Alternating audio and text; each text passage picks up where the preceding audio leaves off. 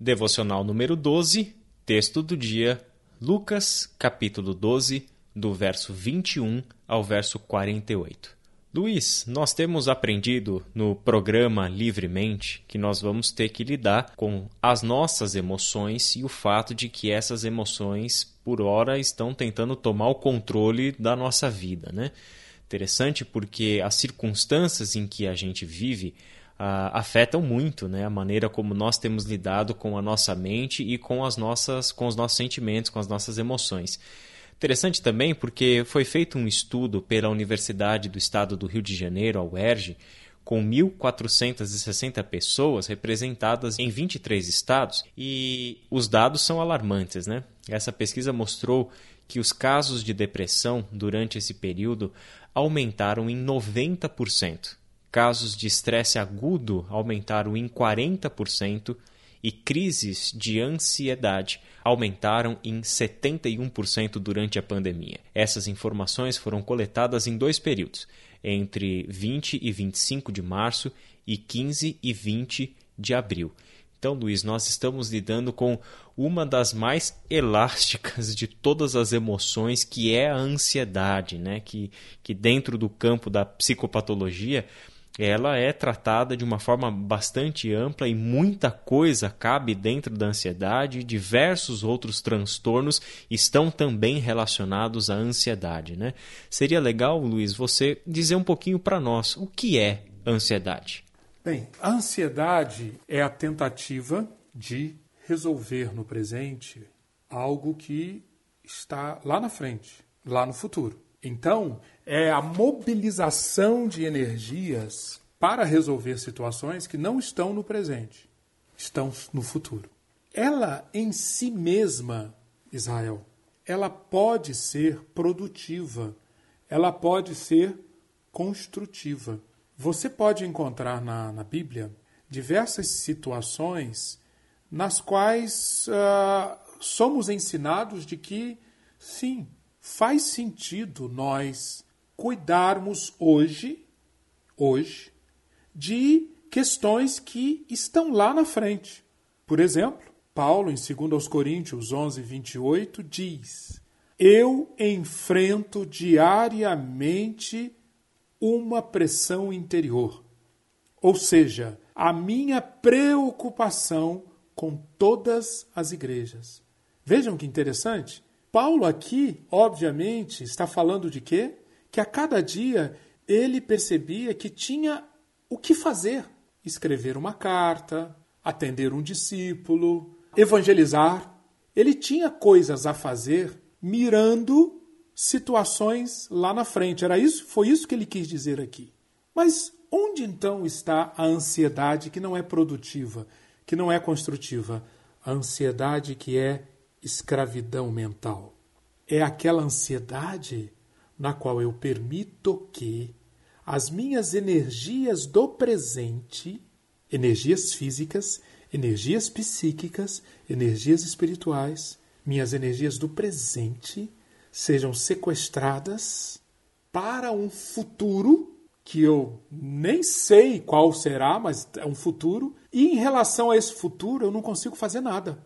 Então, Ansiedade, antes de mais nada, Israel, é um tremendo desperdício, porque eu fico ocupado psiquicamente, eu fico com o meu coração, o meu espírito sobrecarregado com aquilo, eu fico com o meu físico muitas vezes pagando o pato. A ansiedade tem uma série de manifestações somáticas, mas de coisas que estão lá na frente em relação às quais eu não consigo fazer nada hoje.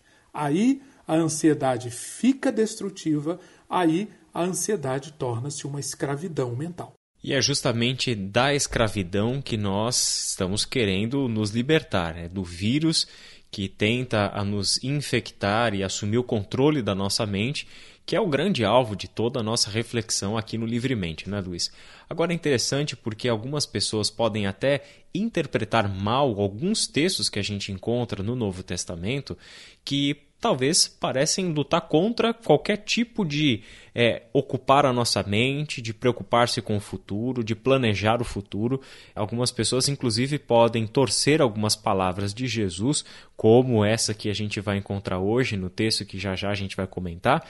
E a gente percebeu o seguinte: olha, talvez Jesus está nos chamando para irresponsabilidade, né?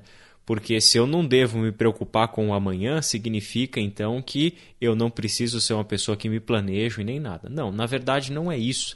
Existe uma grande diferença entre ocupar-se e preocupar-se. A preocupação, como Luiz explicou, é a prática organizada que a gente está vivendo com a nossa ansiedade. Ou seja, quando nós vivemos no presente um problema hipotético que existe no futuro, e apenas hipoteticamente. Então, nós passamos a viver os sentimentos relacionados a coisas futuras de cenários que muitas vezes não vão se concretizar. Existem apenas na nossa imaginação, existem apenas na nossa mente. Então, isso é algo com o qual nós precisamos lidar e nos livrar, porque, caso contrário, se nós vivermos no presente sentimentos de cenários hipotéticos futuros, nós vamos sofrer hoje e nós seremos completamente incapacitados de viver o presente, de fazer aquilo que nós devemos fazer, que é nos ocuparmos com o presente estarmos conscientes da nossa responsabilidade e viver cada dia e enfrentar cada dia. E isso inclui, sem dúvida nenhuma, né, Luiz? Acho, acho que você vai concordar comigo. Sermos pessoas organizadas e planejadas. O próprio discipulado de Cristo exige de nós um tremendo de um compromisso disciplinado e planejado. Se nós não tivermos planejamento na nossa vida pessoal, na nossa vida familiar, na nossa vida profissional, na nossa vida espiritual. Se não formos pessoas planejadas, jamais daremos passos em direção aos nossos ideais. Agora, viver sentimentos, de cenários hipotéticos existentes apenas na nossa mente jogados lá no futuro, isso é uma causa de grandes males e nós precisamos aprender a nos livrar disso tudo. Luiz, eu gostaria inclusive de recomendar para os nossos ouvintes um livro que eu gosto muito, que fala bastante sobre ansiedade, que é um livro de Henry Nouwen, cujo título é E Tudo Se Fez Novo. E um dos grandes temas desse livro é justamente ensinar as pessoas a lidar com a ansiedade. Então fica essa dica de leitura também para os nossos ouvintes. Agora, Luiz, é interessante a gente voltar os nossos olhos para a escritura como um todo e fazermos essa pergunta. Segundo a Bíblia, mas segundo também a ciência, que tem sido o nosso diálogo em todo livremente, a, a, pesquisa bíblica e teológica, mas também psicológica e das ciências que tratam da mente humana, quais são as fontes da nossa ansiedade? Excelente pergunta, super pertinente. Por quê? Como nós estamos seguindo um programa, Israel, esse programa nos educa, em primeiro lugar, a enxergar que, em primeiro lugar, primeira disciplina, uma livre mente parte de uma visão integral do que está acontecendo, espírito, alma e corpo, gerando um modo de viver ansioso que, que está envolvido em corpo, alma e espírito? Vamos falar um pouquinho sobre essa primeira disciplina aqui. As ciências, a psicologia, a psiquiatria, a neurociência, estudam muito, muito isso, porque, obviamente, ansiedade é um dos males do nosso século. Os estudos têm convergido, Israel, para a seguinte compreensão: ansiedade cresce em nós a partir da infância, porque todos nós na infância, na mais tenra infância, todos nós nascemos com um instinto para termos controle sobre a situação. A falta de controle quando nós somos bebês, quando nós somos crianças, nos nossos primeiros anos, a falta de controle, mesmo que instintivamente, nos deixa em sofrimento. Pois bem, o que nós aprendemos é que, à medida que uma criança cresce num lar com pais, com influências, que vão ensinando-a que, sim, é desejável você ter controle sobre as situações, mas que Não é possível você ter controle sobre tudo. Portanto, amadurecer significa conviver com essa falta de controle e identificar em que áreas ou em que situações, que sementes você pode plantar num determinado momento para conseguir controle sobre parte das coisas da sua vida. Pois bem, se uma criança é bem educada nesse sentido, ela vai desenvolver um bom senso de controle que vai ser importantíssimo na sua vida adulta. Mas, se nós, ao nos depararmos com os males, com os conflitos, com as dificuldades, com os desafios da vida, não tivermos um bom acompanhamento, nós tenderemos a desenvolver um problema sério nessa área de controle, criando em nós, num extremo, uma fantasia, um apego a uma fantasia de querer ter controle sobre tudo. Isso num extremo. E no outro extremo, um desespero quando nós não temos controle sobre tudo. Os dois extremos são negativos, são maléficos. E é esse estado de mente, é esse estado de alma que, de acordo com a psicologia e a psiquiatria, é o estado mais propenso para gerar um adulto ansioso. Diversos estudos têm apoiado essa ideia.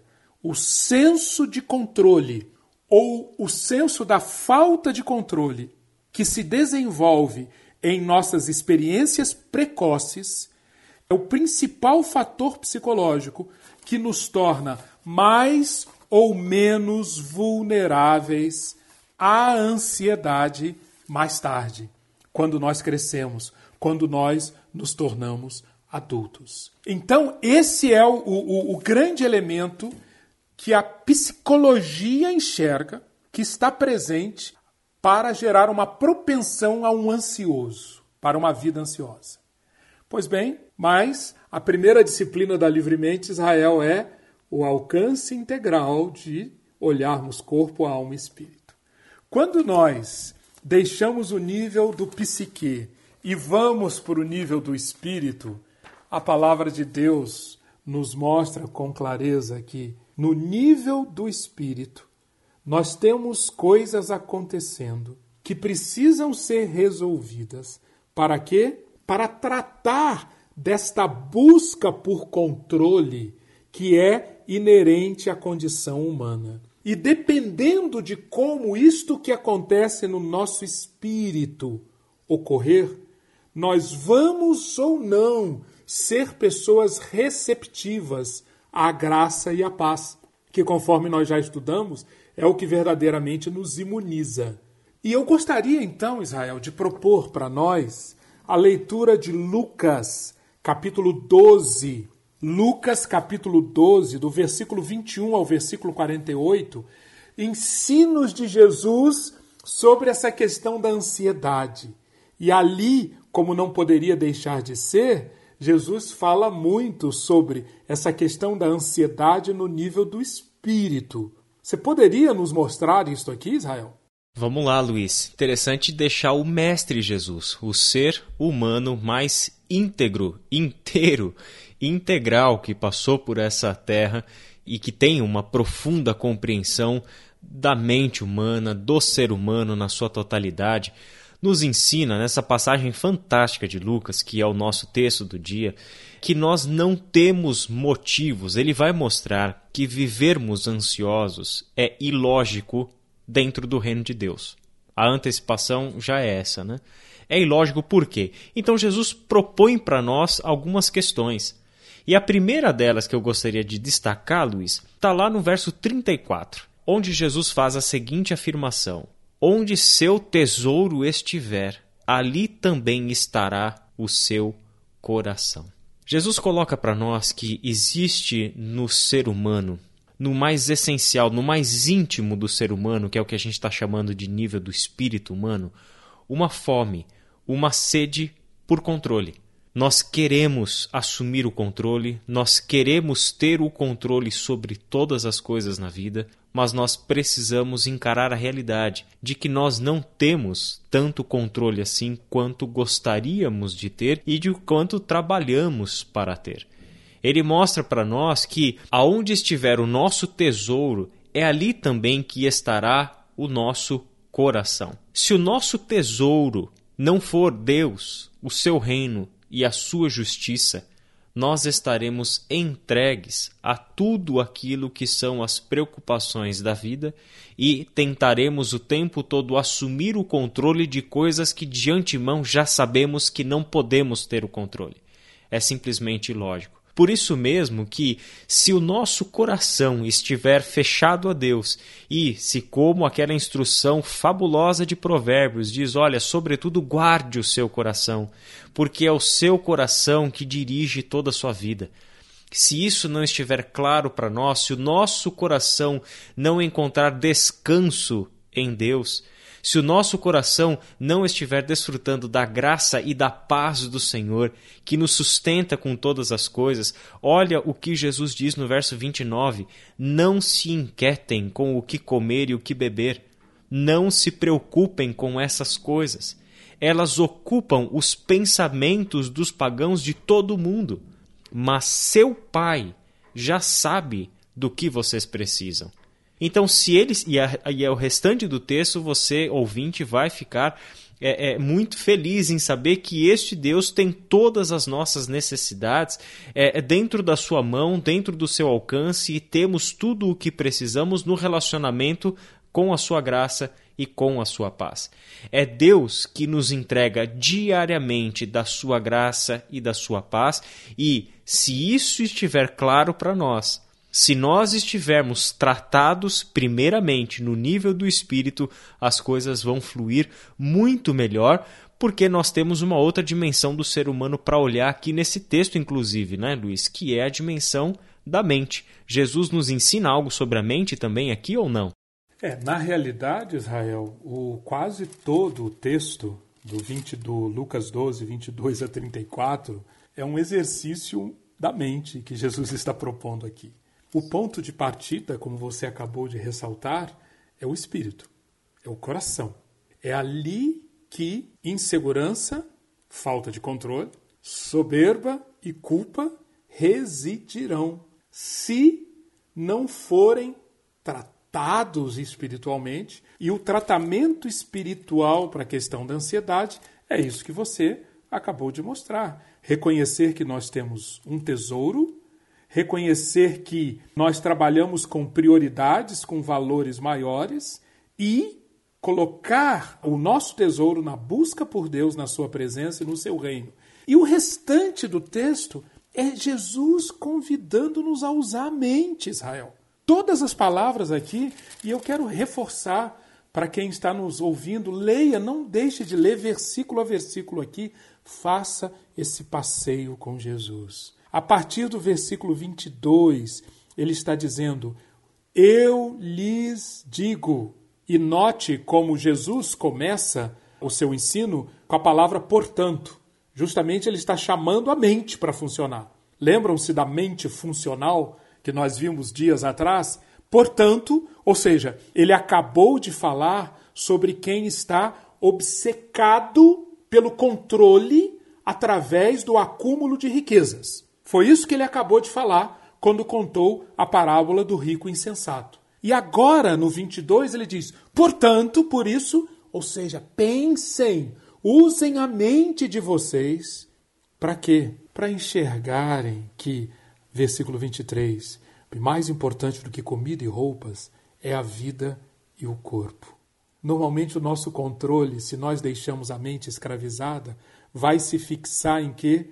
Comida e roupa. Mas Jesus está dizendo: não é mais importante a vida e o corpo. E aí, a partir do versículo 24, é maravilhoso o nosso Mestre Jesus, ao invés de falar de coisas lá do sétimo céu ou abstrações filosóficas, Jesus mostra o que, Israel? Corvos e lírios, dando-nos uma lição que uma mente funcional, uma livre mente, é uma mente que processa, que pensa, que avalia a partir das coisas imediatas, das coisas que estão ao nosso redor. Aprendam com os corvos, diz Jesus.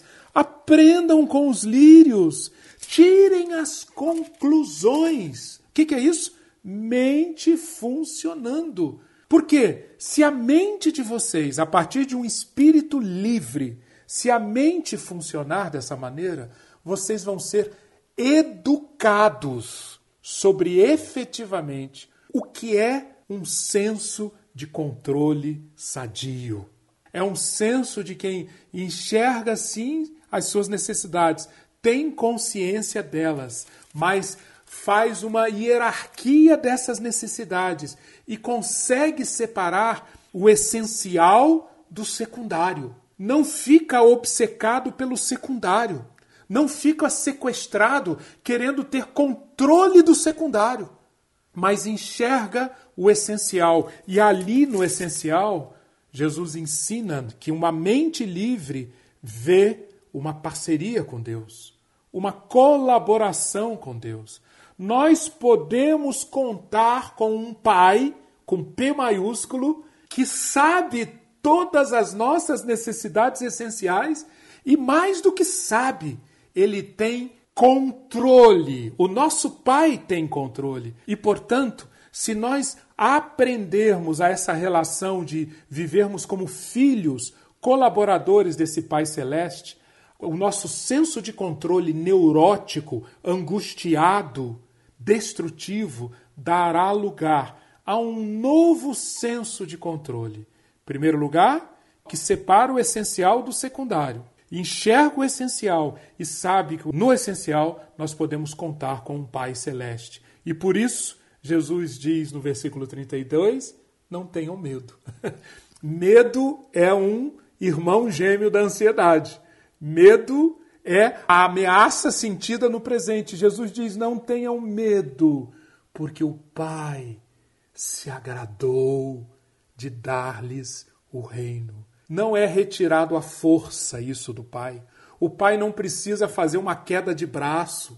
O Pai não precisa ser constrangido. Ele se agradou de dar o reino ao seu pequeno rebanho.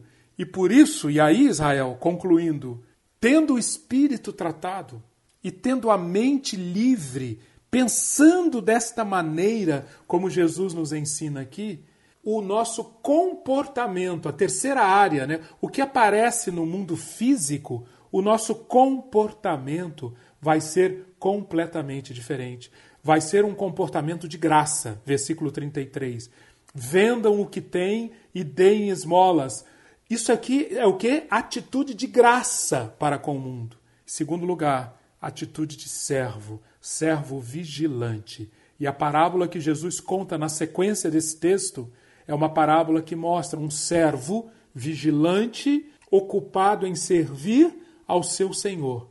Só pode viver desta maneira quem tem o seu espírito tratado, quem tem a sua mente livre, conforme Jesus ensinou aqui. Amém, Luiz. Amém. E eu gostaria de encerrar esse nosso podcast de hoje lendo um texto, trazendo à nossa memória um texto e com essas palavras fazer meio que em tom da nossa oração juntos aqui. Filipenses, capítulo 4, do verso 4 até o verso 7. Alegrem-se sempre no Senhor. Novamente direi: alegrem-se. Seja a amabilidade de vocês conhecida por todos. Perto está o Senhor não andem ansiosos por coisa alguma, mas em tudo, pela oração e súplicas e com ação de graças, apresentem seus pedidos a Deus. E a paz de Deus, que excede todo entendimento, guardará o coração e a mente de vocês em Cristo Jesus. Que Deus os abençoe e até amanhã. Até amanhã.